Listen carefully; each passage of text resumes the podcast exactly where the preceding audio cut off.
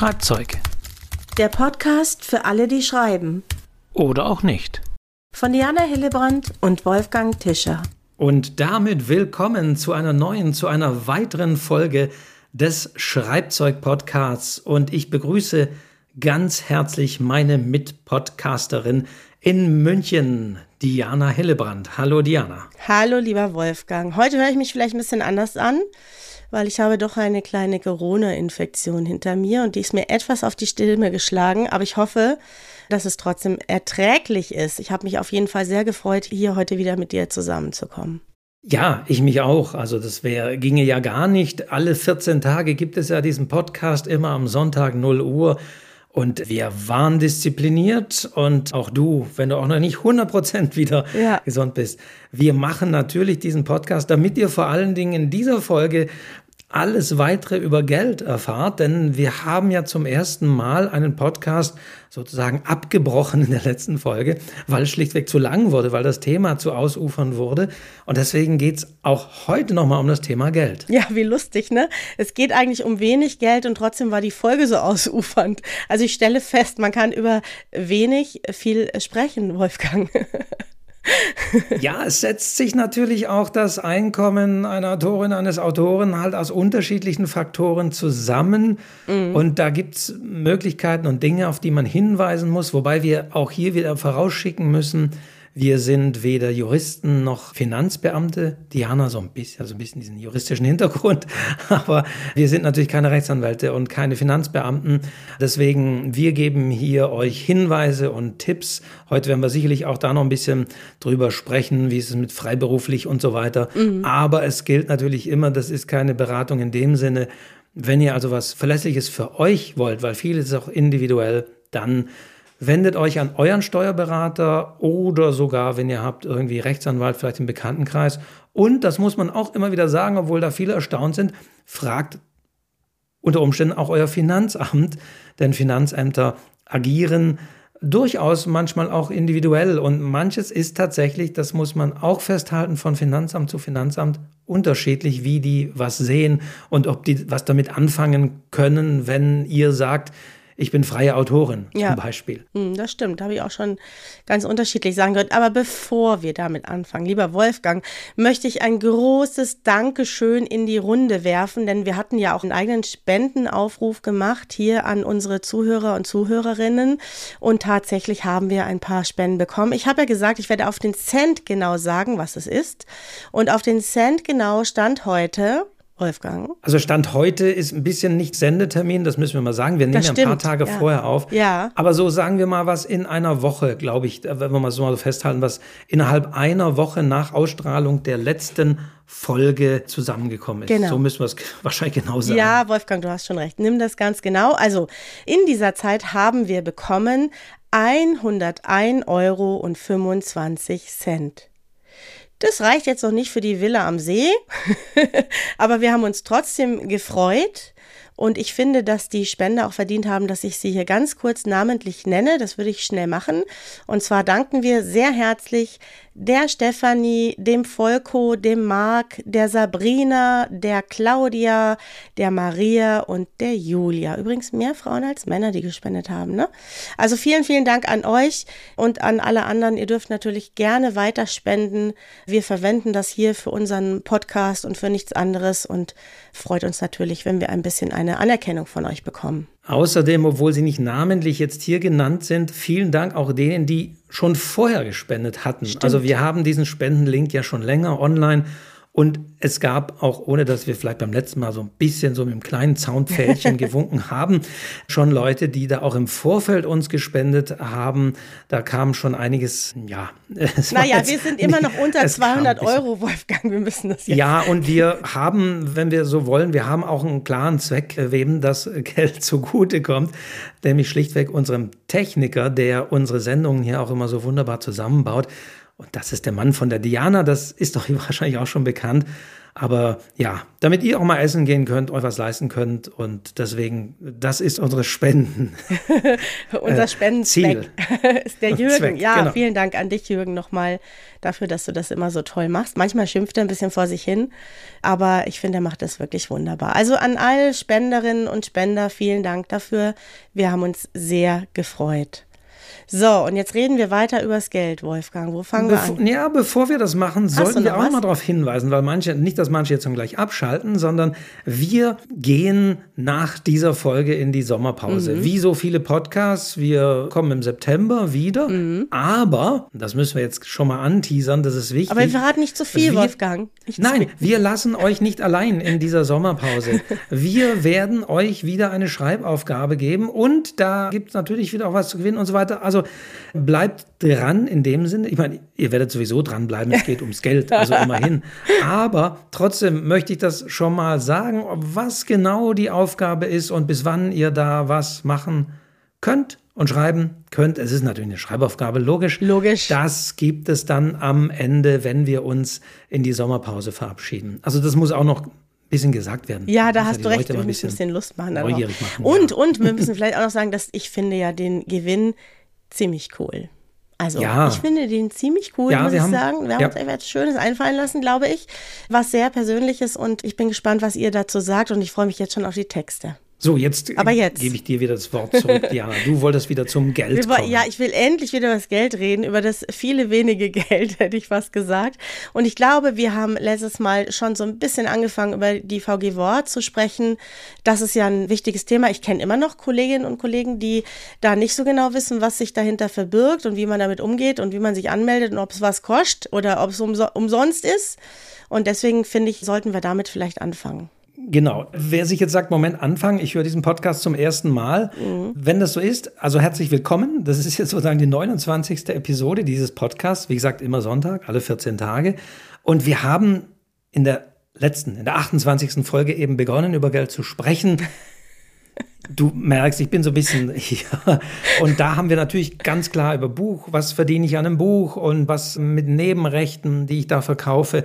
Wir haben über Lesungen gesprochen, wobei da gibt es auch nochmal eine ganz eigene Folge, aber Lesung im Sinne von, das ist natürlich für viele Autorinnen und Autoren eine Geldeinnahmequelle. Mhm. Also das kann man alles nochmal nachhören in der Folge 28. Mhm. Wo es so. auch schon ums ich bin Geld so der Aufräumer, du merkst es Ja, ist gut, du bist immer der Aufräumer, ist auch gut so. Aber es gibt ja Leute, die zum ersten Mal hier hören und da freuen wir uns über alle, die neu dazukommen. Mhm. Und deswegen willkommen, auch wenn ihr natürlich schon länger dabei seid. So, und jetzt also VG Wort. Wort. Wobei, da hatten wir auch natürlich schon mal drüber gesprochen, über diese Dinge in der Folge 25.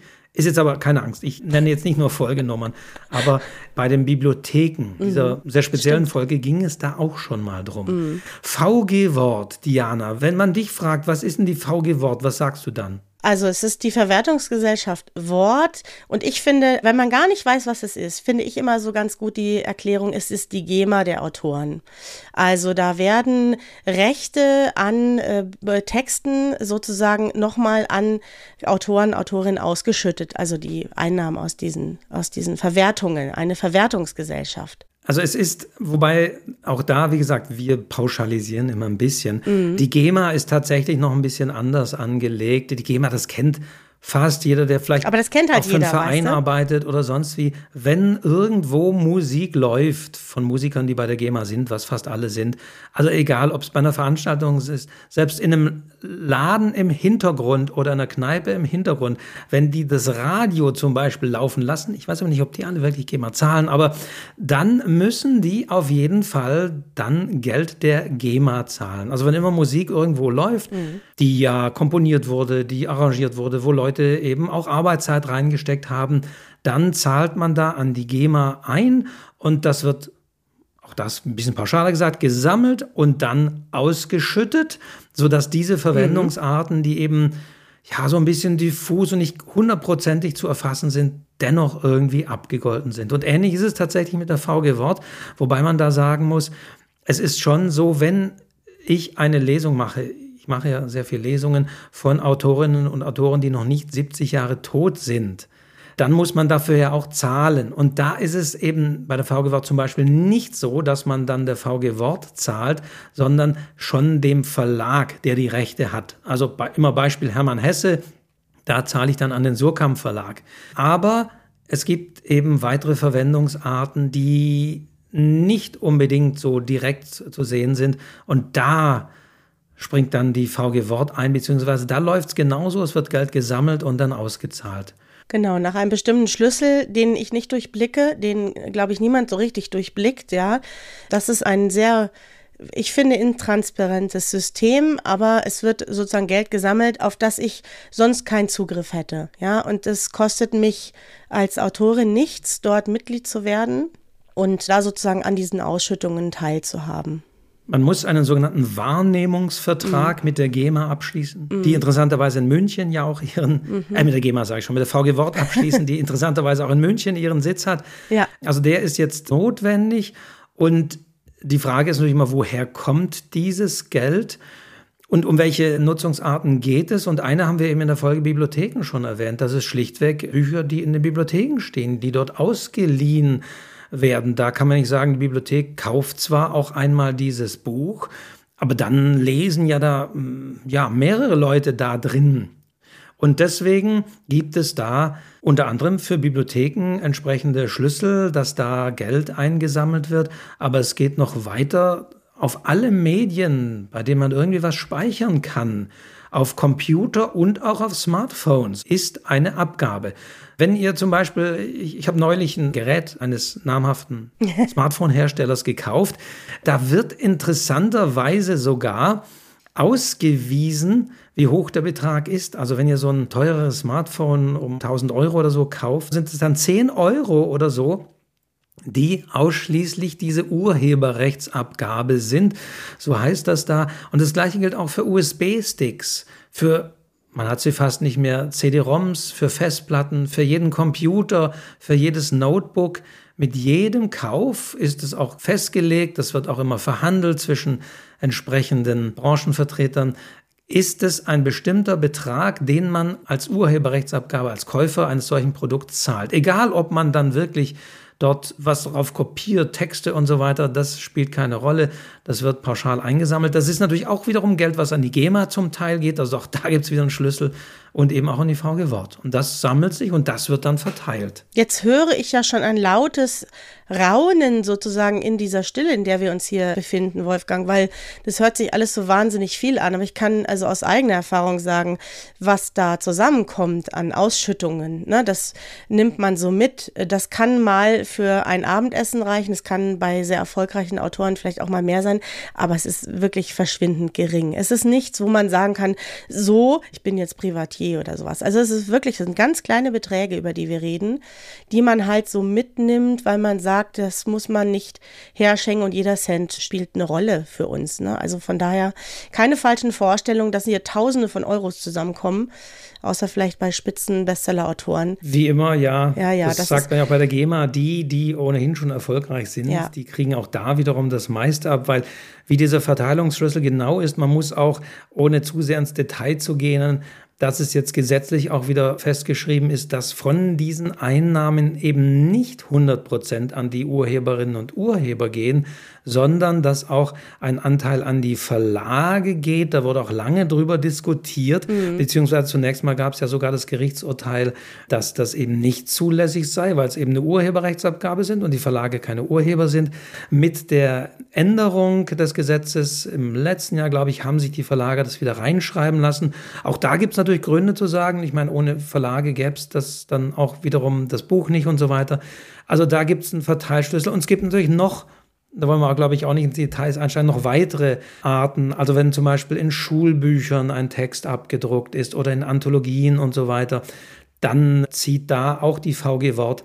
Und dann gibt es auch einen kleinen paar Centbeträge, die auch da zusammenkommen. Es gibt die VG Wort, auch das sei der Vollständigkeit halber auch nochmal gesagt, auch für Online-Texte mhm. bekomme ich Geld. Das wissen mittlerweile einige, aber noch nicht alle. Aber da sei auch für Autorinnen und Autoren darauf hingewiesen, wenn ich Texte, die länger als 1800 Zeichen, so ist momentan, im Netz veröffentliche, zum Beispiel in einem Blog oder auf meiner eigenen Website, also nicht bei Facebook oder so, aber so eher auf der eigenen Website, dann bekomme ich auch dafür Geld aus diesem Pool. Und da muss man dann technisch irgendwelche Zähler einrichten. Genau, du musst so einen Zähler einrichten. Genau. Mhm. Letztes Mal haben die Leute schon gesagt, ist es zu technisch? Nee, nee da nee, wollen wir gar nicht weiter einsteigen. Es gibt da entsprechende Anleitungen. Aber ja, selbst dafür bekomme ich Geld. Allerdings muss dann auch eine gewisse Abrufzahl genau. vorhanden sein. Also wenn das nur 200 Leute Genau. Ja, wenn es nur 200 Leute lesen, bringt es wiederum auch nichts. Ja, ist sehr aufwendig. Man muss im Grunde so einen Geheimcode hinterlegen und über den merkt dann die VG Wort, dass dieser Text abgerufen wird und daraus generieren die dann eben diese ganzen Geschichten. Und wichtig ist nur, um da eben teilzuhaben, braucht man diesen Wahrnehmungsvertrag. Das schaut euch einfach mal auf der Webseite von der VG Wort an. Man muss also veröffentlicht haben und diesen Wahrnehmungsvertrag abschließen und dann geht alles eigentlich relativ automatisch. Also wissenschaftliche Texte muss man melden, alle anderen Veröffentlichungen kommen eigentlich automatisch rein, kann man immer mal wieder reingucken und dann freut man sich so, das war jetzt gerade wieder so im Juni gibt es immer eine Ausschüttung, Juni, Juli und dann freut man sich, wenn da einfach ein bisschen Geld reinkommt, was man sonst nicht hätte. Ja, das ist einfach der Hintergrund. Und genau. alle anderen Details, ihr habt manchmal immer so Detailfragen, also da müssen wir wirklich sagen, guckt da. Also da gibt es dann Fristen, die man einhalten muss, wo man eventuell noch Dinge melden muss, wie zum Beispiel die Stimmt. Texte im Netz. Mhm. Da muss man dann genau den Text nochmal reinkopieren und so ein Zeug. Und mhm. auch bei anderen Sachen muss man eventuell das melden. Also da schaut es euch an. Da gibt es sicherlich auch dann Beratung ja. an anderer Stelle, die wir hier nicht leisten können. Aber da muss man sich ein bisschen mit vertraut machen. Ja, und da gibt es auch einen Newsletter, der dann immer eben daran erinnert. Ich glaube, es gibt inzwischen auf der Webseite auch so einen kleinen Film, wo das ganze System so ein bisschen erklärt wird. Also das lohnt sich auf jeden Fall, wenn man veröffentlicht hat, dort einen Blick reinzuwerfen und zu gucken, ob man da nicht noch teilhaben kann. Das ist die VG Wort. Und leider, das muss man noch ergänzen, werden noch nicht alle Dinge abgehakt. Also interessanterweise zum Beispiel, wenn ich eine PDF-Datei auf meiner Website zum Download anbiete, also nicht in einem Shop, sondern auf meiner eigenen, was weiß ich, Leseprobe, die länger als 1800 Zeichen ist, dann kann ich diese PDF-Datei auch zählen lassen über diesen Zähler, aber Aktuell, Stand heute, kann sich ändern, muss man sagen. E-Books zum Beispiel, die ich äh, via Amazon oder so verkaufe, die kann ich wiederum nicht bei der VG Wort anmelden. Die können das momentan so noch nicht zählen. Mhm. Bei Verlagen wiederum, E-Books über Verlage wiederum doch und so weiter und so weiter. Also da gibt es natürlich auch technische Dinge und Feinheiten. Und da muss man immer noch genau reinschauen, was da geht und was nicht. Deswegen muss ich das immer deutlich sagen, weil ihr seid ja auch ganz genau da draußen. Wir sagen das mal so ein bisschen pauschal. Die Details muss man dann gegebenenfalls nochmal genauer reinschauen. Mhm, genau. Und diese Meldung macht man übrigens in einem Portal, das heißt Tom. T.O.M. Mhm. Texte online melden. Ja. Man liebt diese. Tom. Oh, jetzt habe ich diesen Fachterminus nicht. Wie heißen Abkürzungen, die gleichzeitig auch ein Wort ergeben? Ah, ich weiß nicht. Naja, Ist also da gibt es Metis und Tom. Also man liebt da diese besonderen Abkürzungen. Ja. Naja, Genau, also VG Wort, wenn ihr veröffentlicht habt, meldet euch dort an. Das schadet nicht und nehmt einfach das mit. Da wird auch immer für gekämpft, dass eben auch so kopierte Texte und so da eben auch was abbekommen. Ganz wichtig, dass man da eigentlich mit dabei ist. Und natürlich gibt es ja die Aussagen von derer, die sagen, ja, Moment mal, wenn ich mit meinem Handy da telefoniere, ich mache hier Fotos, ich nutze doch da gar keine Texte und ich muss da ungerechterweise jetzt sogar eine Abgabe zahlen. So wird ja auch seitens der Hersteller dieser Geräte immer argumentiert argumentiert, die natürlich da ein paar Produkte ein bisschen günstiger machen könnten, gäbe es diese Abgabe nicht. Mhm. Aber ich denke schon, es ist etwas Soziales, bei dem wir alle ein bisschen was für die Kulturschaffenden, sage ich es jetzt mal, äh, zahlen. Und das finde ich durchaus okay. Ja, und wenn man jetzt mal gerade nach diesen schlimmen Corona-Zeiten sieht, wie wichtig Kultur ist, auch als Wirtschaftsfaktor, ne? dass die da wirklich, was da alles eingebrochen ist und wie viele da am Existenzminimum lebten und leben, ich glaube, das ist auch nicht zu viel verlangt. Also wir haben ja schon darüber gesprochen, wie so die Gewinne bei so einem Buchverkauf sind. Das ist ja minimal. Also insofern, alles kommt da zusammen und jeder kleine Teil ist wirklich wichtig. Und was für mich total wichtig war, da kann ich mich noch gut dran erinnern, weil ich bin ja sozusagen aus der Elternzeit in die Selbstständigkeit gegangen, war die Künstlersozialkasse. Und die Künstlersozialkasse war für mich elementar, um überhaupt als selbstständige Autorin auch anfangs vor allen Dingen bestehen zu können. Und das wäre jetzt für mich der nächste Punkt, über den wir sprechen sollten, Wolfgang. Jetzt gehen wir tatsächlich in Sachen Geld auch in den Punkt soziale Absicherung, mhm. muss man sagen. Denn wer festangestellt ist, da kümmert man sich ja gar nicht so drum. Da hat man auf der Lohnabrechnung eben stehen, so und so viel hier für die Rentenversicherung und so und so viel für Arbeitslosenversicherung und natürlich hier entsprechende Abgaben für, für die Krankenkasse und so weiter. Das wird da alles abgezogen und das wird ja auch geteilt, größtenteils zwischen Arbeitgeber und dem Arbeitnehmer oder Arbeitnehmerin. Also das läuft da so mit. Aber wenn man mhm. jetzt als Autorin, als Autor dann selbstständig ist oder in Teilen, dann stellt sich eben die Frage, wer zahlt das Ganze? Da gibt es ja zum Beispiel keinen Arbeitgeber, der die Hälfte da dazu zahlt. Das heißt, wenn ich weiterhin überhaupt zum Beispiel in die Rentenkasse einzahlen möchte, wenn ich weiterhin in der Krankenkasse bleiben möchte, dann muss ich das ja auch weiterhin alles zahlen und dann muss ich das eigentlich auch zu Gänze zahlen als Selbstständige. Genau. Und dann gibt es sowas wie freiwillig pflichtversichert und solche Geschichten. Und das wird relativ schnell sehr viel. Und das war damals wirklich die Überlegung, wie geht man damit um? Und da ich ja da schon angefangen habe, auch Schreibkurse zu geben und auch angefangen habe, mehr zu veröffentlichen, war das der nächste Schritt. Und ich kann sagen, es war gar nicht so einfach, in diese Künstlersozialkasse reinzukommen. Ich erinnere mich noch sehr genau, denn die wollen sozusagen im Voraus wissen, dass du einen bestimmten Gewinn jährlich machst. Den können viele gar nicht vorab so einfach bestimmen. Ich konnte das auch nicht. Ich weiß noch genau, ich bin einmal abgelehnt worden und habe dann einen Haufen Unterlagen nachreichen müssen. Ich glaube, es war wirklich ein Paket von 200 Seiten, was ich denen geschickt habe, um zu zeigen, dass ich wirklich nennenswerte Einnahmen habe. Und zwar liegt dieser jährliche Gewinn aktuell bei 3.900 Euro ist jetzt gar nicht so viel. Im ersten Moment sagen da vielleicht viele, das ist ja nicht viel. Ja, ja und, und das zeigt eben, wo Künstler und Künstlerinnen auch stehen. Ne? Viele schaffen das nicht unbedingt, dass sie das jährlich reinkriegen oder können es nicht vorhersagen. Das ist nämlich die Voraussetzung, um reinzukommen. Und bei mir hat das dann damals geklappt, aber es war nicht einfach.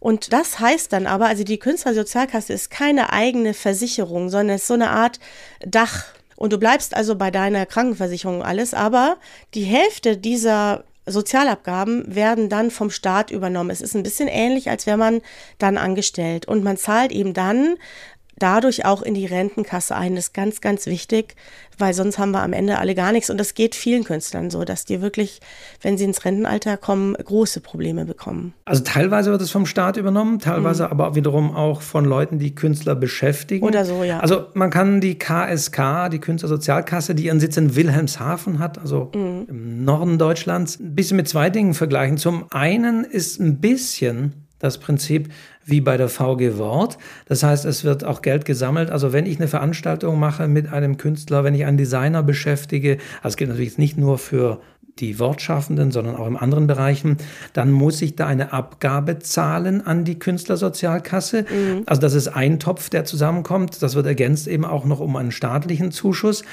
Also da agiert das so ähnlich, wobei das wie, wie die VG Wort. Das heißt, es wird in einen Topf gesammelt und dann wird es entsprechend ausgezahlt. Und das andere kann man sagen, dass die KSK in gewisser Weise agiert eben wie der Arbeitgeber. Mhm. Das heißt, man bekommt, und das ist der Vorteil eben, die andere Hälfte der entsprechenden Sozialabgaben für Krankenversicherung, Rentenversicherung und so weiter, die bekommt man dann von der KSK gezahlt. Und das man zahlt also nicht mehr die, die ganzen 100 Prozent, mhm. wie es sonst bei Selbstständigen ist, sondern man zahlt nur die Hälfte und die andere Hälfte zahlt diese Künstlersozialkasse, um die auch immer wieder gekämpft und gestritten wird. Braucht es die? Ist es noch notwendig? Kann man es nicht anders regeln? Ja, aber ganz klar, die gibt es und das muss natürlich da genau geprüft werden, wie du sagst, Jana, ob man wirklich künstlerisch tätig ist. Und man muss aufpassen, und das ist der zweite Teil, dass man ja nicht nur diese Grenze erreichen muss, sondern auf der anderen Seite durch nicht künstlerische Tätigkeiten auch nicht zu viel verdienen darf. Ja. Da gibt es also eine Grenze, ich weiß aktuell gar nicht, wo die ist, die ist so bei ein paar tausend Euro. Mhm. Wenn ihr also sagt, naja, ich bin zwar hier Schriftsteller, aber es kommt nicht so viel rein, im Hauptberuf muss ich noch irgendwo Kellnern oder Taxi fahren. Und wenn halt die Einnahmen dann durch das Kellnern und Taxifahren diese Grenze überschreiten, dann kommt man auch nicht rein. Dann habe ich auch wieder ein Problem. Mhm. Ja. ja, also das ist nicht so einfach, aber es lohnt sich natürlich, wenn ich so in meinem künstlerischen Umkreis schaue, dann kenne ich relativ viele, die nicht drin sind und ein paar Selige, die drin sind. Und ich bin da wirklich froh und dankbar, weil das ist eine ganz wichtige Säule meiner Selbstständigkeit. Ohne das wäre es noch viel schwieriger. Also es ist einfach auch gut zu wissen, dass man so ein bisschen für das Alter vorsorgt und dass da eben auch Renten zusammenkommen. Das wird sowieso nicht viel sein, aber mehr als nichts, weißt du. Genau, und auch hier gilt, es gibt viele Details und das sollte man nicht einfach so machen, sondern sich vielleicht auch mal informieren, vielleicht auch beim je nachdem, beim VS und so Beratung einholen. Mhm. Es gibt aber auch, man, man, muss mal schauen, bei den, ich glaube, bei den Arbeitsämtern ist es ab und zu Beratungsstunden, wo Mitarbeiter der KSK da auch unterwegs sind mhm. und, und beraten mhm. oder auch über Verdi und so weiter.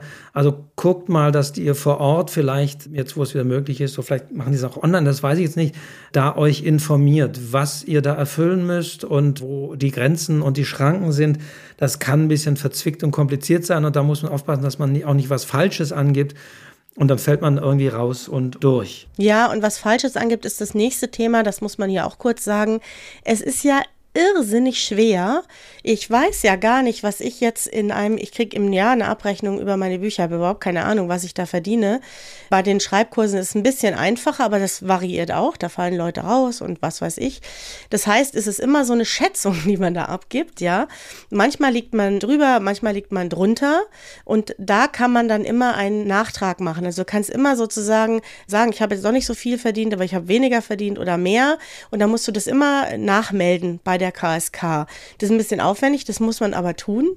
Da ist man wirklich verpflichtet dazu, weil danach richtet sich nämlich das, was die zahlen und was es auch kostet. Also man muss ja da auch was bezahlen.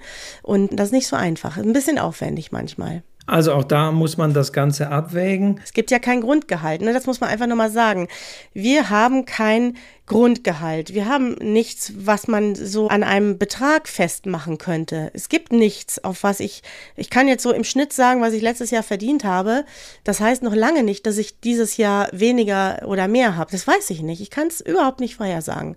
Kann kein Mensch. Das ist jetzt wahrscheinlich der Moment, wo da vielleicht viele sagen, oh Gott, oh Gott, ist das kompliziert. ja. Also das nur zum, wo wir am Anfang habe ich gesagt, oh Geld, ja, ich möchte als Schriftsteller Uhu. leben, oh, das ist mein Traum. das reich. muss gar nicht viel sein. Ich will ja gar nicht so, aber davon leben können wäre schon toll. Mhm. Aber ihr seht jetzt, all das hängt zusammen. Ihr müsst euch um all das Gedanken machen. Ihr müsst bei der VG Wort gucken, wie läuft das mit der Anmeldung, was muss ich machen, tun. Ihr müsst euch um entsprechende Versicherungen kümmern. Ihr müsst eben bei der KSK gucken kommt man da rein und so weiter und so fort. Das heißt, es ist zwar ein Traum, aber plötzlich ist man dann eben nicht nur hier am Fenster sonnenüberströmt irgendwo im Süden in seinem Haus, Wein. was man jetzt sondern man ist dann in, über Formulare versunken mhm. und guckt hier, guckt da, informiert sich, fragt nach, verzweifelt manchmal über solche Dinge. Kann ja wohl nicht sein. Also mhm. ja, ja, das ist es auch, wenn wir meinen, über Geld zu reden. Mhm. Interessant ist nämlich auch noch, finde ich, dass die VG Wort auch veröffentlicht, wie hoch das durchschnittliche Jahreseinkommen ist das ist jetzt hier auf äh, 1.1.2021, hinkt natürlich mal so ein bisschen hinterher war auch Corona und so weiter, aber trotzdem variiert das nicht groß. Und im Bereich Wort, das wird also unterschieden zwischen wortbildende Kunst, Musik, darstellende Kunst, also Schauspieler und so weiter können da auch Mitglied werden. Und im Bereich Wort, wobei man sagen muss, auch da ist nicht nur Schriftsteller dabei, sondern auch journalistische Tätigkeiten. Mhm. Und wenn man da reinschaut, das ist nach Alter aufgeschlüsselt, Einnahmen, ich sage es jetzt mal einfach so insgesamt gesehen, Jahreseinkommen, ich sage mal im Bereich 30 bis 40 Jahre beispielsweise, ist 20.282 Euro. Einnahmen. Und das muss man sich mal vorstellen. Mhm. Einnahmen. Ne? Also Doch nicht der Gewinn. Ne? Einkommen, genau. Und mhm. das, das muss man sich mal klar machen, wie gering das eigentlich ist. Mhm. Und das ist interessanterweise hier auch noch aufgeschlüsselt nach männlich und weiblich. Und auch selbst dort zeigt sich in den künstlerischen Berufen, dass es da diesen Gender Pay Gap gibt, wie er so schon heißt. Also männlich zum Beispiel wenn wir also diesen Schnitt von 20.282 haben, liegt es bei 22.645 und entsprechend bei den weiblich Versicherten, also via KSK, bei 18.884. Ja. Ja, und wenn ich die unter 30 Jahre, da ist das Jahreseinkommen bei 18.000 und 900 irgendwas. Also wirklich, wir reden von boah, Beträgen, wo so mancher, selbst Festangestellter in einem, ich sag mal, nicht unbedingt hochbezahlten Job sagt, boah, das ist echt nicht viel. Vielleicht doch lieber Taxi fahren oder Kellnern. Mhm. Ja, und was ich auch immer noch schlimm finde, gut, dass du es gerade ansprichst, ist es tatsächlich immer noch so, dass Autoren, also männliche Autoren, teilweise höhere Vorschüsse bekommen als Frauen. Das soll mir mal einer erklären, weil es wirklich die gleiche Arbeit ist. Man gibt halt einen Text ab, man schreibt ein Buch, aber es ist ja in vielen anderen Bereichen auch so, finde ich völlig unfair. Ja, wir reden übers Gendern, wir reden über alles. Aber diese Gleichberechtigung, die fängt ganz woanders an. Und da sind wir wirklich noch lange nicht gleichberechtigt. Finde ich ganz schlimm, das zu hören. Und da kommen ein bisschen die Tränen. Ne? Also manchmal werde ich an Lesungen gefragt, ob ich reich bin. Und dann ich fühle mich schon reich, weil ich mache wirklich das, was ich von Herzen gerne mache. Ich finde, das zu schreiben ist wirklich für mich mein Leben, schon seit meiner Kindheit und auch diese Schreibkurse, ich liebe das. Aber wenn ich das auf die Stunden, auf die Zeit rechne, auf meinen Verdienst, dann ist es eigentlich manchmal zum Heulen. Das ist ein idealistischer Beruf. Man kann es nicht anders sagen, wie viele andere auch. Ich glaube, du guckst in der Pflege, das ist ganz ähnlich, ja. Aber man hat vielleicht bei Schriftstellern, wo man in so eine gewisse Öffentlichkeit tritt, ein anderes Gefühl. Man denkt, denen geht's schon ganz gut. Und das stimmt einfach ganz häufig nicht, ne? Ja, weinen wir mal eine Runde hier. Deswegen, ich ja, ja, aber ich lästere immer, wobei das ist aber auch nicht ganz von ungefähr, dass man halt bei vielen Autorinnen, dann steht in der Biografie, lebt in Berlin und in kleinen Kleckersdorf in der Pfalz und so weiter. Und ich sage dann immer etwas ironisch, ja, ganz klar, in Berlin, das ist so ein bisschen, aber ansonsten größten Teil des Jahres bei den Eltern in kleinen Kleckersdorf. Das verbirgt sich da dahinter. Ja, man darf sich leider nicht täuschen durch eben die Öffentlichkeit, die machen Lesungen, mhm. da gibt's Beiträge, vielleicht mal auch in einer Zeitung von dieser Autorin oder diesem Autor. Man hört da einen Preis wieder gewonnen und so weiter und so fort. Aber das darf nicht darüber hinwegtäuschen, dass leider diese öffentliche Präsenz nicht unbedingt sich widerspiegelt in den Einnahmen und in dem, was man verdient. Ja, das stimmt. Und dann gibt es noch das nächste, was man natürlich auch bedenken muss, wenn man über das Geld spricht. Auch Autoren, Autorinnen zahlen natürlich an das Finanzamt. da wird es jetzt ein bisschen einfacher. Da wird es jetzt ein bisschen einfacher. Wir müssen tatsächlich nur so eine Einnahmenüberschussrechnung machen, also keine komplizierte Buchhaltung, aber dennoch eben die Einnahmen, die Überschüsse genau auflisten und das dann melden. Das kann man aber theoretisch auch in einer Excel-Liste. Da brauchen wir jetzt nicht unbedingt ein kompliziertes Programm. Aber wir zahlen natürlich für alles, was wir kaufen, was wir tun, was wir einnehmen, genauso steuern wie alle anderen auch. Und man muss festhalten, Autorinnen und Autoren sind zunächst mal freiberuflich tätig. Mhm. Das ist auch etwas, was wir mal so mhm. festhalten können und sollten. Das heißt also, man muss zunächst mal kein Gewerbe anmelden. Mhm. Sobald ich das mache, das ist zwar an sich nicht teuer, aber dann muss ich gleich, dann habe ich gleich ganz andere Vorschriften unter Umständen, je nach natürlich Einnahmequellen, dass ich dann wieder eine ganz andere Buchhaltung machen muss. Wenn ich über ein gewisses Volumen hinauskomme, muss ich auch wieder Umsatzsteuer zahlen und, und, und. Und Gewerbesteuer und, und so weiter. Also, aber das brauche ich alles nicht, wenn ich freiberuflich tätig bin. Deswegen sollte man immer diese Haltung einnehmen, ich finde auch, aber das muss man eventuell absprechen, selbst wenn man Self-Publisher ist. Also als Autorin darf man ja zum Beispiel die eigenen Bücher auf einer Lesung verkaufen mhm. und das ist kein Gewerbe. Da gibt es entsprechende äh, Regelungen.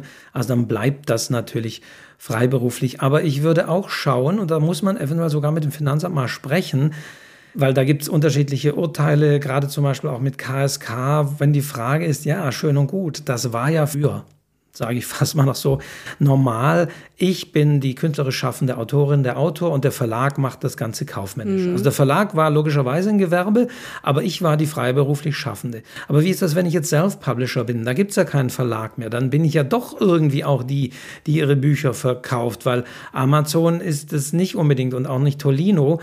Aber trotzdem sollte man sich dann da auf den Standpunkt stellen, argumentativ, meine Hauptaufgabe ist die künstlerisch Schaffende, vielleicht sogar journalistisch Schaffende, wenn ich Sachbücher oder so schreibe. Und das Verkaufen geht jetzt natürlich als E-Book über die entsprechenden Portale, weil das heutzutage so ist. Aber meine Haupttätigkeit ist die freiberufliche. Mhm. Und sprecht da bitte mit dem Finanzamt, weil die denken unterschiedlich. Autorin, Autore wissen die vielleicht noch, aber wenn man schon sagt, ja, ich bin Self-Publisher und ich veröffentliche über hm, die Plattform, sage ich, was, das kennen wir gar nicht. Also man muss auch gucken, je nach Finanzamt, je nach je nach Finanzbeamtin oder Beamter haben die unterschiedliche Kenntnisse, ja. beziehungsweise kann man durchaus mit denen reden, was man so macht und auch das denen äh, auch mal erläutern, dass man diesen Status auf jeden Fall da auch bekommt und die wissen, was man macht. Klingt jetzt zwar ein bisschen blöd, aber ist tatsächlich so. Also hab nicht Angst, Finanzamt, so die Ämter, da kannst du eh fressen, kannst nicht. Nein, nein, also man sollte und kann da durchaus auch mal anrufen und da mit denen sprechen. Und natürlich hilft es aber ansonsten, wenn man natürlich eine Beratung hat, wenn man jemand hat, natürlich, der für einen Steuerberater, Steuerberaterin, die das dann macht und erledigt, aber klärt das. Ja, und da gehen die Meinungen übrigens sehr auseinander. Ich glaube, es ist so ein bisschen Auslegungssache. Das hat auch was mit dem Verkaufsvolumen zu tun. Also wenn ich jetzt auf einer Lesung fünf meiner Bücher verkaufe, und das gebe ich natürlich an, muss ich ja, ich muss ja versteuern, dann ist es überhaupt kein Problem, ja. Wenn ich jetzt einen Shop habe und keine Ahnung, vielleicht noch andere Sachen mit dazu verkaufe, dann wird es schon schwierig. Also würde ich auch immer nachfragen. Wir haben ja als Autoren, Autorinnen den Vorteil, dass wir auch als Verlagsautoren Bücher mit mit einem sogenannten Autorenrabatt einkaufen können. Bei mir sind das in der Regel 40 Prozent. Das heißt, wenn ich das Buch verkaufe zum festgesetzten Buchhandelspreis, der ja in Deutschland fest ist, dann verdiene ich daran mehr, als wenn es über den normalen Handel geht. Aber wie viele Bücher sind das? Ne? Das sind mal zwei, mal drei, mal vier, mal fünf. Das ist nicht nennenswert.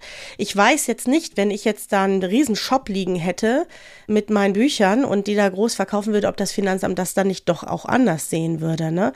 Vor allen Dingen, wenn man mal sagt, sagt, oh ja, no, ich habe da eine bekannte Autorin, komm, also du brauchst ja keinen Shop, äh, das mm. können wir mhm. über meinen dann verkaufen. Ist es, dann geht gar nichts Und plötzlich mehr. kann man mm. zu einem Verlag werden, rein ja. organisatorisch. Deswegen, für alle, die sagen, aber da gibt es auch, ja, es kann dann auch ein Modell sein, gerade wenn man auch eher im Self-Publishing unterwegs ist, mhm. dass man durchaus einen eigenen Verlag gründet, den auch als Gewerbe anmeldet aber dass man trotzdem, man ist sozusagen ein bisschen gespaltene Persönlichkeit, trotzdem auch einen freiberuflichen Teil hat. Ja. Also da wird es jetzt ein bisschen paradox, aber ja, mhm. man kann seine eigenen Tätigkeit auch unterteilen in einen gewerblichen Teil, für den ich einen Verlag zum Beispiel anmelde, mhm. und in einen freiberuflichen Teil, wo ich eben schreibe und als Autorin, als Autor tätig bin und für diesen Tätigkeitsbereich zum Beispiel keine Gewerbesteuer zahle.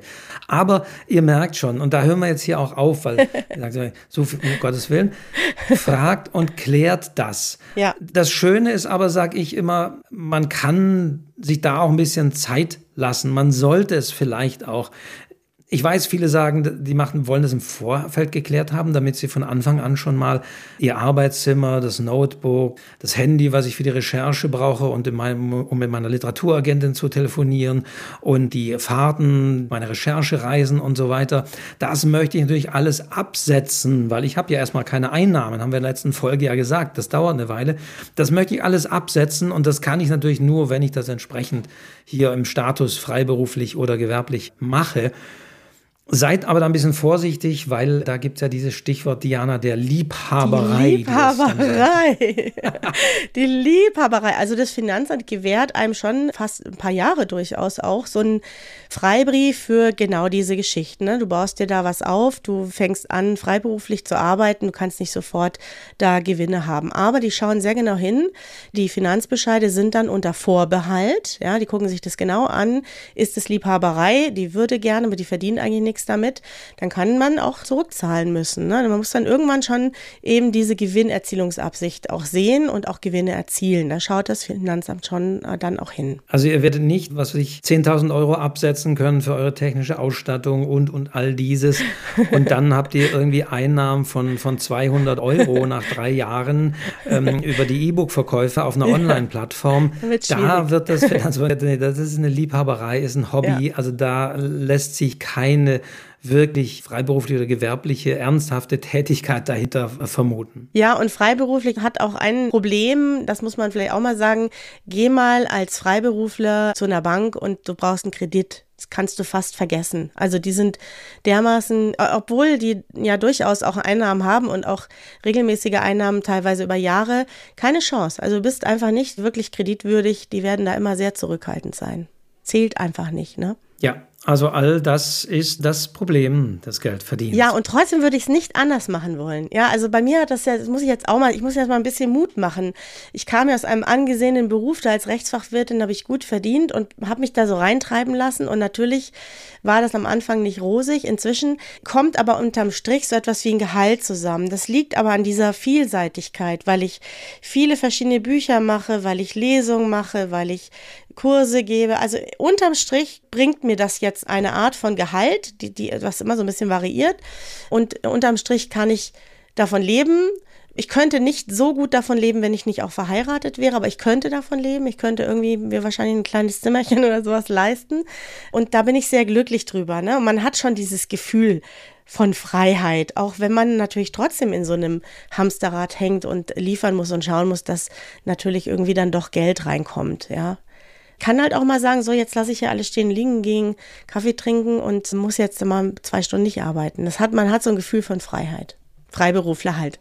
Natürlich, also Positives wie Negatives. Ja. Und äh, wir sind natürlich, du hast jetzt schon eine weitere Quelle natürlich auch genannt, die, die bei dir mhm. eine Einnahmequelle ist, aber auch mhm. bei anderen Autorinnen und Autoren durchaus, dass sie zum Beispiel dann Schreibseminare mhm. oder Vorträge geben oder Dozententätigkeiten ja. an irgendwelchen öffentlichen oder privaten Hochschulen oder Bildungseinrichtungen, Volkshochschule ja. und so weiter übernehmen. Also das sind natürlich in diesem Umfeld auch Einnahmen in diesem Bereich, die man, die man da hat. Mhm. Und die man ja auch interessanterweise über die KSK sehr gut ansetzen kann, wenn die Dozententätigkeit eben in diesem Bereich bleibt. Genau, das wird auch mit anerkannt. Das war damals wirklich mein Glück, weil das konnte ich nachweisen, weil die Leute sich teilweise früh anmelden. Da konnte ich wirklich nachweisen, dass da Einkünfte da sind. Bei den Büchern dauert das ja immer ein bisschen. Ne? Und man kann schon gar nicht sagen, wie viel es ist. Das ist wirklich nicht so einfach. Aber es ist schön. Ganz ehrlich, Wolfgang, ich würde es wieder genauso machen. Ich mache das mit Leib und Seele, auch diese Schreibkurse, mit anderen sich auszutauschen, in diesem kreativen Prozess zu sein. Wir haben uns so kennengelernt, was wäre mein Leben ohne Wolfgang Tischer und diesen Podcast, ja? Es gäbe diesen Podcast Es gäbe nicht. diesen Podcast nicht. Also es, es hat so viele schöne Seiten auch, ja, dieses Kreativsein. Und wenn man ein bisschen realistisch ist, dann geht man erstmal nicht davon aus, dass man steinreich wird, aber man wird, glaube ich, schon glücklich und ausgefüllt. Und das zählt für mich wirklich, das klingt immer so, ne? Aber es zählt für mich wirklich sehr. Ich war gar nicht unglücklich in meinem Job, ja, ich war richtig happy in meinen Kanzleien, aber jetzt ist mein Herz auch noch mehr mit dabei und das finde ich halt so schön. Das klingt ja jetzt fast schon wie ein Schlusswort. haben, wir, haben wir schon alles? Nee, Autorenrabatt habe ich kurz erwähnt, ne? Das ist auch wichtig, dass man das eben weiß. Auch Verlagsautorinnen, Autoren bekommen, wenn sie Bücher vom Verlag kaufen, einen Autorenrabatt, 40 Prozent ist es bei mir. Und dann habe ich die hier stehen und dann kann man die Bücher bei mir auch immer mit Widmung oder sowas bestellen. Aber das sind Einzelfälle. Wir reden nicht von, ich verschicke jeden Monat hunderte von Büchern, sondern ich verschicke mal zwei, drei, ja. Und das macht man dann und freut sich, dass man diesen direkten Kontakt mit den Lesern hat oder eben nach einer Lesung oder sowas. Aber trotzdem ist es schön, diesen Autorenrabatt zu bekommen. Ja, den kriegt man übrigens häufig auch noch für andere Bücher des Verlags. Das muss man auch noch sagen. Also wenn ich jetzt hier Autorin bei DTV oder sowas bin, ich möchte da ein Buch bestellen, jetzt aber auch nicht hunderte, ne? Dann bekomme ich diesen Autorenrabatt auch über die eigenen Bücher hinaus. Das ist auch schön. Wichtig, ja, also ergänze ich aber, das ist ganz klar, trotzdem darf ich meine eigenen Bücher nicht günstiger weiterverkaufen. Nein. Da weisen wir auch nochmal darauf hin. Es gilt natürlich auch für die Autorinnen und Autoren, die ihre eigenen Bücher verkaufen, die Preisbindung. Das heißt, ich kann nicht sagen, oh, ich habe das ja hier in dem Fall mhm. ein bisschen mit mehr Rabatt einkaufen mhm. können, den kann ich weitergeben. Nein, das ist wiederum nicht zulässig. Buchpreis. Es gilt der gebundene Ladenpreis und ich darf das nicht günstiger verkaufen. Das sei an der Stelle auch erwähnt. Das ist gut so, denn wenn wir da jetzt auch noch in so einen ständigen Wettbewerb kämen und äh, dann würden die großen Konzerne die Preise noch mehr drücken, wir haben das ja sowieso schon, auch was den Handel angeht, dann bleibt ja gar nichts mehr übrig. Also dann, wie willst du diese Arbeit dann noch irgendwie honorieren? Ja, es ist ja jetzt schon so wenig. Also ich bin dankbar für diese Buchpreisbindung. Bei mir gibt es auch natürlich keine Bücher günstiger. Und das machen die manchmal, wenn die beschädigt sind. Ne? Dann gibt es so Verramschungen und so Zeug gibt es dann schon. Aber ansonsten gilt diese Buchpreisbindung. Preisbindung, ganz wichtig. Das ist ja auch immer das Dilemma, das wirklich eben von Kulturschaffenden immer verlangt wird. Ach, könnte es ist doch auch Werbung mm. für euch und das mm. und könnte es nicht günstiger und äh, kannst du deine Bücher mir nicht ein bisschen günstiger verkaufen? Mm. Wir kennen uns doch so gut und so.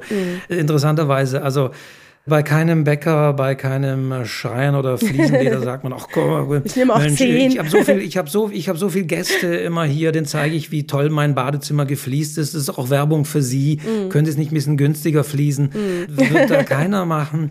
Aber bei Autorinnen und Autoren sagt man, ach ja, kommen Sie, lesen Sie auch in der Bibliothek, verkaufen Sie auch Ihre Bücher. Mm. Das ist auch Werbung für Sie mm. da wird immer versucht zu verhandeln und zu mm. sagen, na ja, hm, ja, aber ja, also das ist so, deswegen ist es eigentlich, finde ich auch, das ist immer gut, wenn man sagen kann, nee, tut mir leid, ich mache mich strafbar, wenn ich das jetzt günstiger verkaufe. Mhm. Geht nicht, das ist gesetzlich, ich darf mein ja. Buch nicht günstiger verkaufen. Ja. Also hier, Geld her.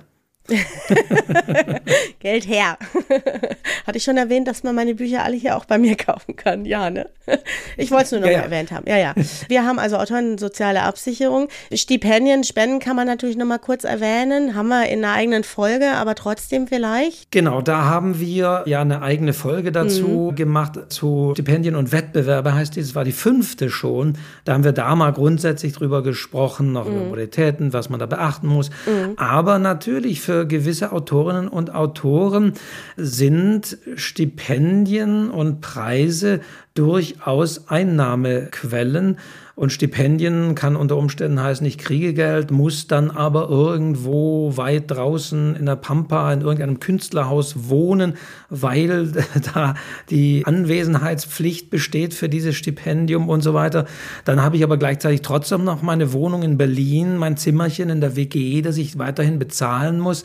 Schön und gut und so weiter. Also da muss man auch genau hinschauen, was da wirklich bleibt. Aber mhm. dennoch Preise zu gewinnen und Stipendien zu gewinnen. Und leider muss ich auch ein bisschen sagen, es gibt eben diesen ich sage das auch mal sehr bewusst und immer sehr ironisch, diesen ewigen Jahrmarkt der immer gleichen. Wenn man da mal reinkommt, dann hat man es wahrscheinlich irgendwie geschafft. Dann sitzen in den Jurys die gleichen Leute, die wiederum den gleichen Leuten Preise geben. Die Veranstalter weiterer Preise sagen, ach ja, wir wollen uns mit einem Gewinner eines namhaften Preises schmücken, der schon mal einen bekommen hat. Mhm. Das wertet auch unseren Wettbewerb auf. Ah, dann geben wir das Preisgeld doch dem, der hat schon so viele Preise gewonnen. Dann haben wir einen namhaften Preisträger. Ja. Das heißt, da haben wir natürlich natürlich so ein bisschen sich ein immer wieder selbst, ja, befruchtendes in sich lassendes System. Also, also auch mich ärgert das und ich sehe das sehr häufig, dass es auch eine Form von Autoren, Autoren gibt, die ich weniger durch ihre Bücher wahrnehme, sondern immer durch die Meldungen der Literaturpreise, die sie beständig und kontinuierlich gewinnen. Und ich sage wiederum, es gibt andere, denen würde ich es viel mehr wünschen, aber mm. die sind einfach in diesem Kreislauf in diesem Zirkel nicht drin. Mhm. Das kann ich jetzt hier auch mal festhalten.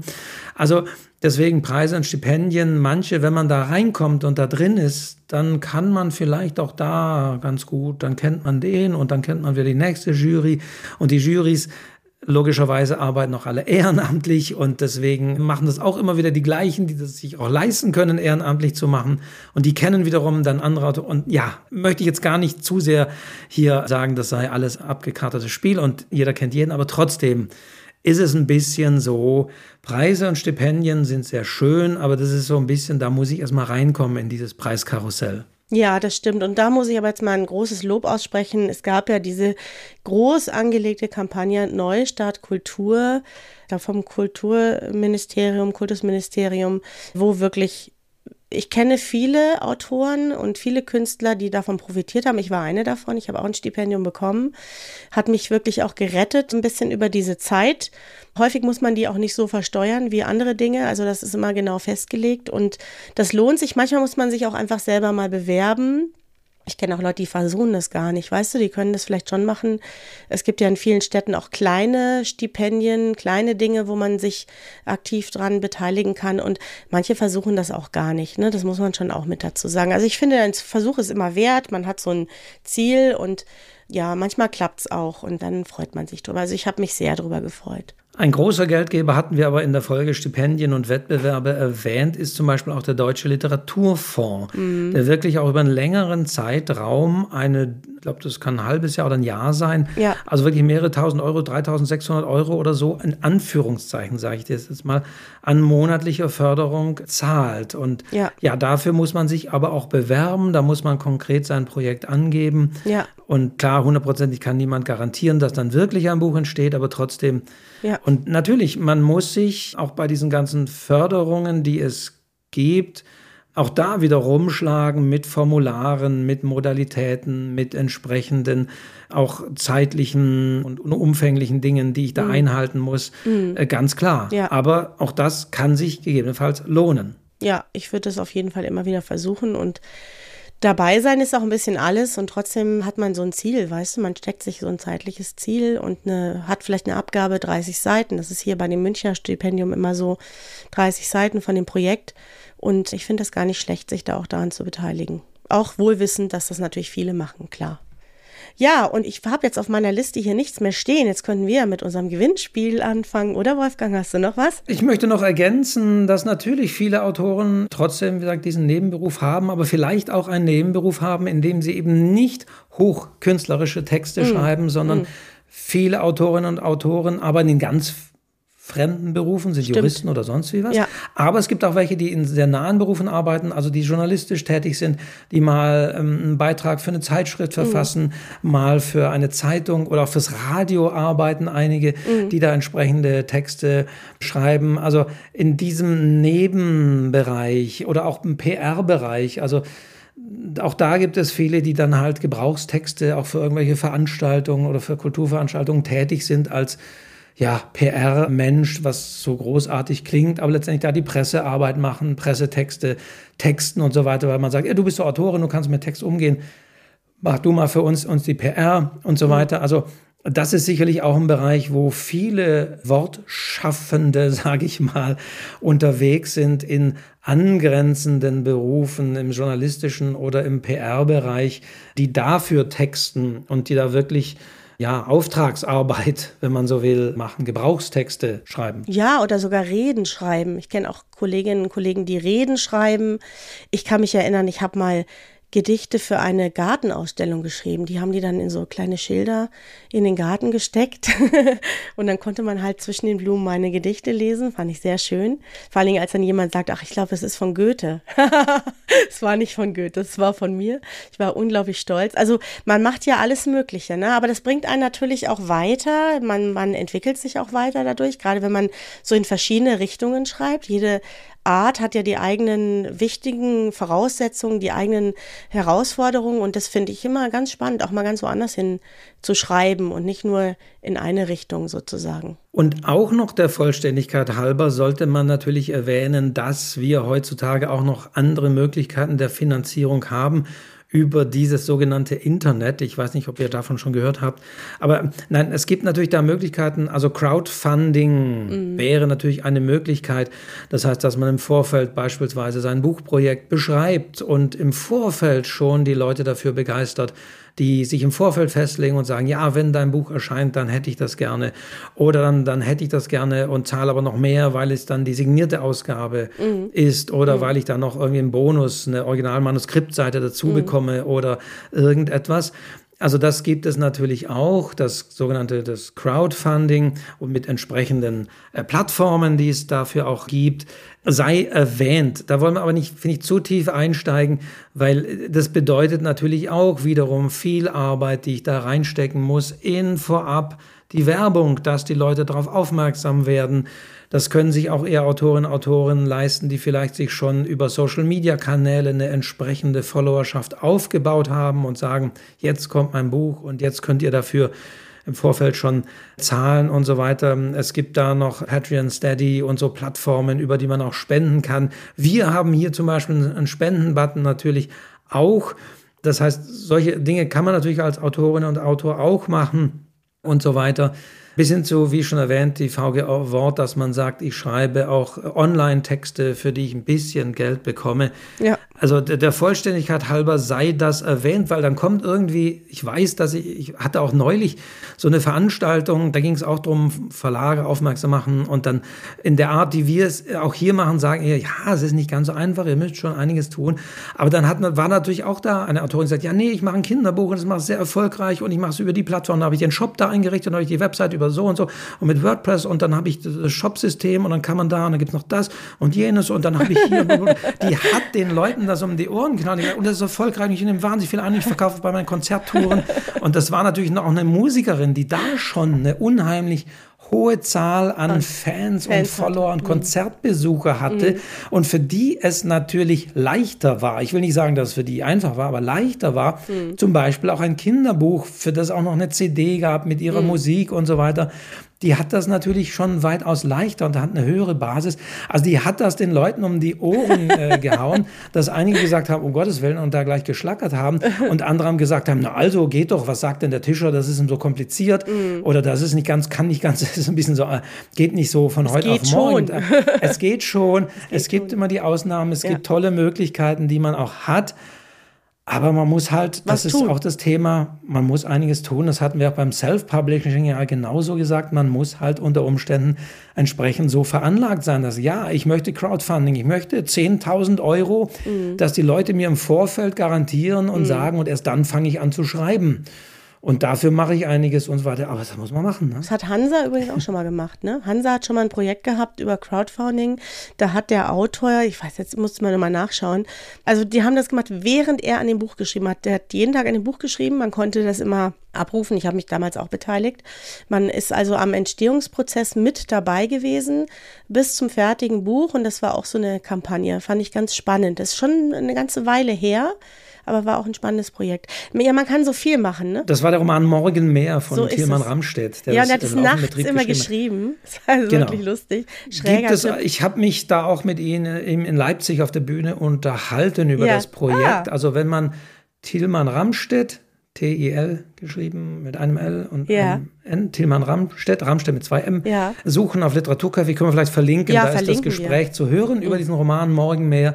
Äh, den er sozusagen auch live geschrieben hat und wo man genau. im Vorfeld. Und es gibt mittlerweile, muss man auch sagen, auch kleinere Verlage, habe ich jetzt erst wieder gehört, die aktuell auch ihr ganzes Verlagsprogramm durch Crowdfunding ja mitfinanzieren lassen, mhm. weil sie sagen, sonst können wir unser Programm nicht mehr als kleiner Verlag nicht mehr stemmen. Und mhm. auch da gibt es natürlich viele erfolgreiche Beispiele, das heißt viele nicht, aber es gibt erfolgreiche Beispiele, sage ich mal, die man sich natürlich auch anschauen kann. Es mhm. kann funktionieren aber man muss die Leute motivieren. Ja, auch Kunst hat immer mit Arbeit zu tun, das hat schon Karl Valentin festgestellt. Ja. Ja, ab, apropos Arbeit, jetzt will ich aber überleiten, Wolfgang. Ja, ne? das, also das, war, das war, mir nur ein Anliegen, genau. Jetzt, jetzt müssen wir, oh ja, wir schauen ist, mal wieder Ist euch das schon mal aufgefallen, dass der Wolfgang immer noch so nach, der kommt immer noch so nach so ein Nachwort.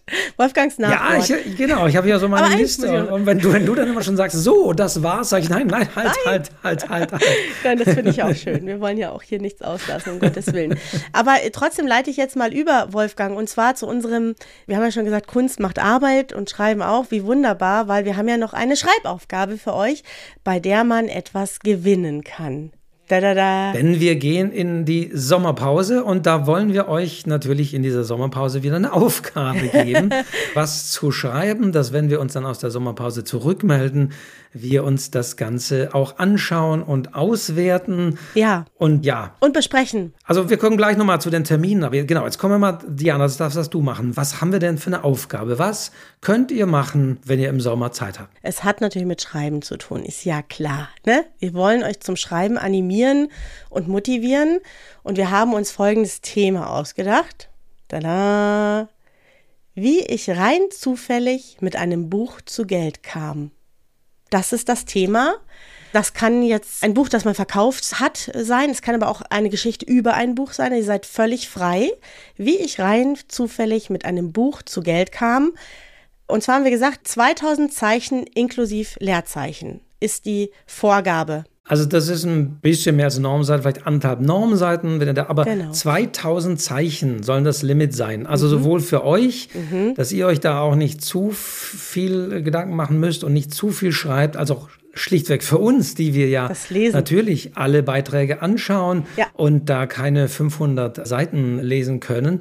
Deswegen haben wir da diese kleine Begrenzung und weil wir natürlich in einer Folge nach der Sommerpause auch die besten Beiträge wieder vertonen und vorlesen wollen, und auch darüber sprechen wollen, warum ja. sie vielleicht für uns gut sind, ja. damit ihr da auch ein bisschen Transparenz habt, so Einblicke, warum wir das ein oder andere positiv daraus gefischt haben. Genau. Und deswegen soll das nicht so allzu umfangreich sein. Genau. 2000 Zeichen, das heißt also mit Leerzeichen, mit Interpunktion und allem.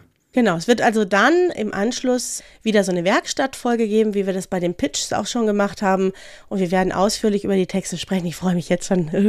Und aber es gibt was Tolles zu gewinnen, finde ich. Ja, bevor wir auf den Gewinn kommen, äh, gucken wir vielleicht mal auf die Zeit. Bis ja. wann ihr. Nee, oh nee, erzähl erst mal von dem Gewinn, Diana. Wir müssen ja, erst mal den Köder, wir müssen erst mal den, den Köder Wolfgang auslegen. Will es spannend machen. Hier. Und dann, und dann sagen wir, bis wann ihr was da schreiben müsst und wann wir das auflösen. Also der Gewinn, Diana. Der Gewinn. Trommel. Also, ich weiß ja, dass wir wirklich ganz tolle Fans hier haben. Also wir bekommen ja wirklich regelmäßig Rückmeldungen von euch und wir sind unglaublich froh und stolz und haben uns gedacht, vielleicht können wir drei von euch, es wird also drei Siegertexte geben, eine Freude machen, in denen wir die drei in einem Zoom-Meeting mit uns treffen. Und ihr dürft uns alle Fragen stellen zum Thema Schreiben, zu uns, zum Podcast, was euch auf der Seele liegt. Und wir nehmen uns eine ganze Stunde Zeit für euch per Zoom, um uns direkt und von Angesicht zu Angesicht mit euch auszutauschen. Also ein persönliches Coaching, ja, man das heutzutage auch nennen kann, ist es, dass ihr also da nehmen könnt. Ihr könnt mhm. also auch nur Diana fragen. Ich lehne mich da zurück und höre da gerne zu, zu irgendwelchen speziellen, detaillierten Schreibdingen. Umgekehrt könnte ihr genauso irgendwie auch mich fragen zu irgendwelchen organisatorischen oder wie mache ich was oder Marketing oder und Diana lehnt sich zurück, aber im Idealfall unterhalten wir uns da eine Stunde, ja. habt ihr exklusiv Zugriff auf uns. Mhm und könnt uns äh, in, dem, in dem Bereich Fragen, Fragen, Fragen. Also das ist der Preis. Ja. Wenn man was anderes, nicht immer nur irgendwelche Bücher oder sonst wie, sondern ihr bekommt uns als Preis. Genau, wir als Preis. Den Termin finden wir dann gemeinsam, damit auch alle Zeit haben. Das ist dann im nächsten Schritt. Erstmal dürft ihr jetzt also schreiben, 2000 Zeichen inklusive Leerzeichen, wie ich rein zufällig mit einem Buch zu Geld kam. Und wann müssen die Texte wo abgegeben werden? Wolfgang, das ist jetzt wieder dein Part. Wir haben ganz einfach gesagt, damit ihr euch das merken könnt, Ende August. Also 31. August, das ist ein Mittwoch, bis zu dem müssen die Texte bei uns sein. Es gibt ein Formular via Literaturcafé, über die ihr bitte den Text einreicht und nur darüber, das sage ich auch mal. Ja, nicht per Mail. Jedenfalls, mhm. Genau, hört euch die Folge immer noch Preise und Stipendien an. Da haben wir gesagt, es ist wichtig, die Modalitäten einzuhalten, mhm. weil über das Formular, da, da fragen wir eben auch euren Namen und so ab. Manche vergessen solche Sachen, wenn sie es per Mail schicken. Mhm. Also den Link gibt es natürlich in den Show Notes. Über da mhm. bis zum 31. August August ist das Formular geöffnet und da könnt ihr eure Beiträge an uns einschicken. Also das ist der Einsendeschluss. 31. um 23.59 Uhr und 59 Sekunden. Bitte den Text einschicken. Also bis dahin, noch ein bisschen länger machen wir auch Sommerpause. Wir melden uns dann wieder mit einer Folge am 11. September zurück. Mhm. Genau, 11. September sind wir wieder da mit einer neuen Folge. Das ist wieder am Sonntag. Um 0 Uhr geht die dann online. Und in der Folge drauf, also 14 Tage später, am 25. bis dahin, wir geben uns ein bisschen Zeit, Schauen wir uns dann eure Texte durch. Haben wir die soweit gesichtet? Haben wir die drei besten ausgewählt, die wir dann in dieser Folge dann auch vorstellen? Und damit alle nicht nur die Texte hören, wollen wir das auch so ein bisschen erweitern um eben, warum haben wir die ausgewählt oder vielleicht auch, wenn sonst noch Fragen aufgelaufen sind. Mhm. Also das gilt natürlich auch immer. Wir freuen uns über Rückmeldung, Lob und Kritik aber durchaus Anregungen, Themen zu weiteren Folgen oder wenn ihr noch konkrete Fragen habt, wir schauen auch vielleicht auch nochmal in die letzten Mails äh, oder so rein und was kommt in dieser Sommerpause. Und auch da werden wir die Folge, die dann am 25. September, wie gesagt, erscheint, dafür so ein bisschen nutzen. Genau. So. Ja, also das findet ihr aber dann auch nochmal in den Show Notes auf der Seite vom Literaturcafé. Wir werden das ordentlich verlinken, ihr werdet das finden.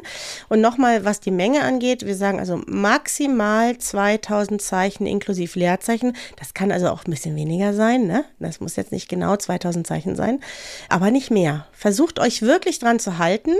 Das ist immer so bei Wettbewerben, dass man Vorgaben hat, an die man sich am besten hält, dann steigen die Chancen, weil alle anderen sortieren wir aus. Und das Thema lautet nochmal, Diana? Wie ich rein zufällig mit einem Buch zu Geld kam. Da sind wir auf eure kreativen Ideen gespannt. Ja, und äh, folgt nicht der ersten Idee, sondern vielleicht der zweiten und dritten. Seid kreativ, überrascht uns verzaubert uns, bringt uns zum Lachen. Ich freue mich schon wahnsinnig dann auch auf diese Werkstattfolge am 25.09., wo wir darüber ausgiebig sprechen werden. Da kriegt man einfach auch so ein bisschen mit, was hat uns berührt, was hat uns zum Lachen gebracht, was hat uns erschrocken. Wer weiß, was euch alles einfällt. Ich freue mich auf jeden Fall irrsinnig. Da gehe ich jetzt mit einem guten Gefühl in die Sommerpause, Wolfgang. Denn wir wünschen euch natürlich einen schönen äh, Sommer, einen schönen August, einen schönen Urlaub, mhm. wo auch immer und wie auch immer ihr den verbringt, ob daheim oder unterwegs oder irgendwo wartend auf Flughäfen, wo kein Flugzeug fliegt. Also wir wünschen euch auf jeden Fall einen schönen und erholsamen Sommer. Genießt ihn äh, hetzt nicht irgendwelchen Dingen hinterher. Lest Bücher, kauft Bücher, müssen wir vor allen Dingen ja. nach dieser Folge sagen. Ja. Kauft Bücher, mhm. unterstützt Autorinnen und Autoren, indem ihr die Bücher kauft. Ja, habt Spaß. Wir hören uns, wie gesagt, am 11. September wieder. Mhm. Da geht es dann weiter mit dem Schreibzeug-Podcast. Ja, und ansonsten habt eine schöne Zeit. Wie immer sage ich, abonniert diesen Podcast, damit ihr auch informiert werdet, wenn es wieder losgeht. Dann kriegt ihr via Spotify oder Apple oder beim Podcast-Portal eurer Wahl einen Hinweis, wenn eine neue Folge da ist. Und das wird am 11. September der Fall sein. Genau. Und Feedbacks wie immer auf die Seite www.schreibzeug-podcast.de. Da schauen wir rein. Bleibt vor allen Dingen gesund. Ich kann gerade aus eigener Erfahrung sagen, dass das nicht so schön ist, wenn man nicht so gesund ist. Bleibt gesund, passt auf euch auf und wir sammeln ein bisschen Energie und Ideen und freuen uns dann, wenn wir uns im Herbst wiedersehen. Und wieder hören. Ich freue mich auch, dann dich wieder zu hören. Diana, ja. vielen, vielen Dank. Ja, ich danke dir auch, Wolfgang. Es war wieder ein, ein großer Spaß mit dir. Und ihr da draußen wisst jetzt alles übers Geld. Ja. Alles Gute und bis bald. Ciao. Ja, und schreibt jetzt übers Geld. Ja. 31. August, Einsendeschluss. Genau. Ciao. Ciao.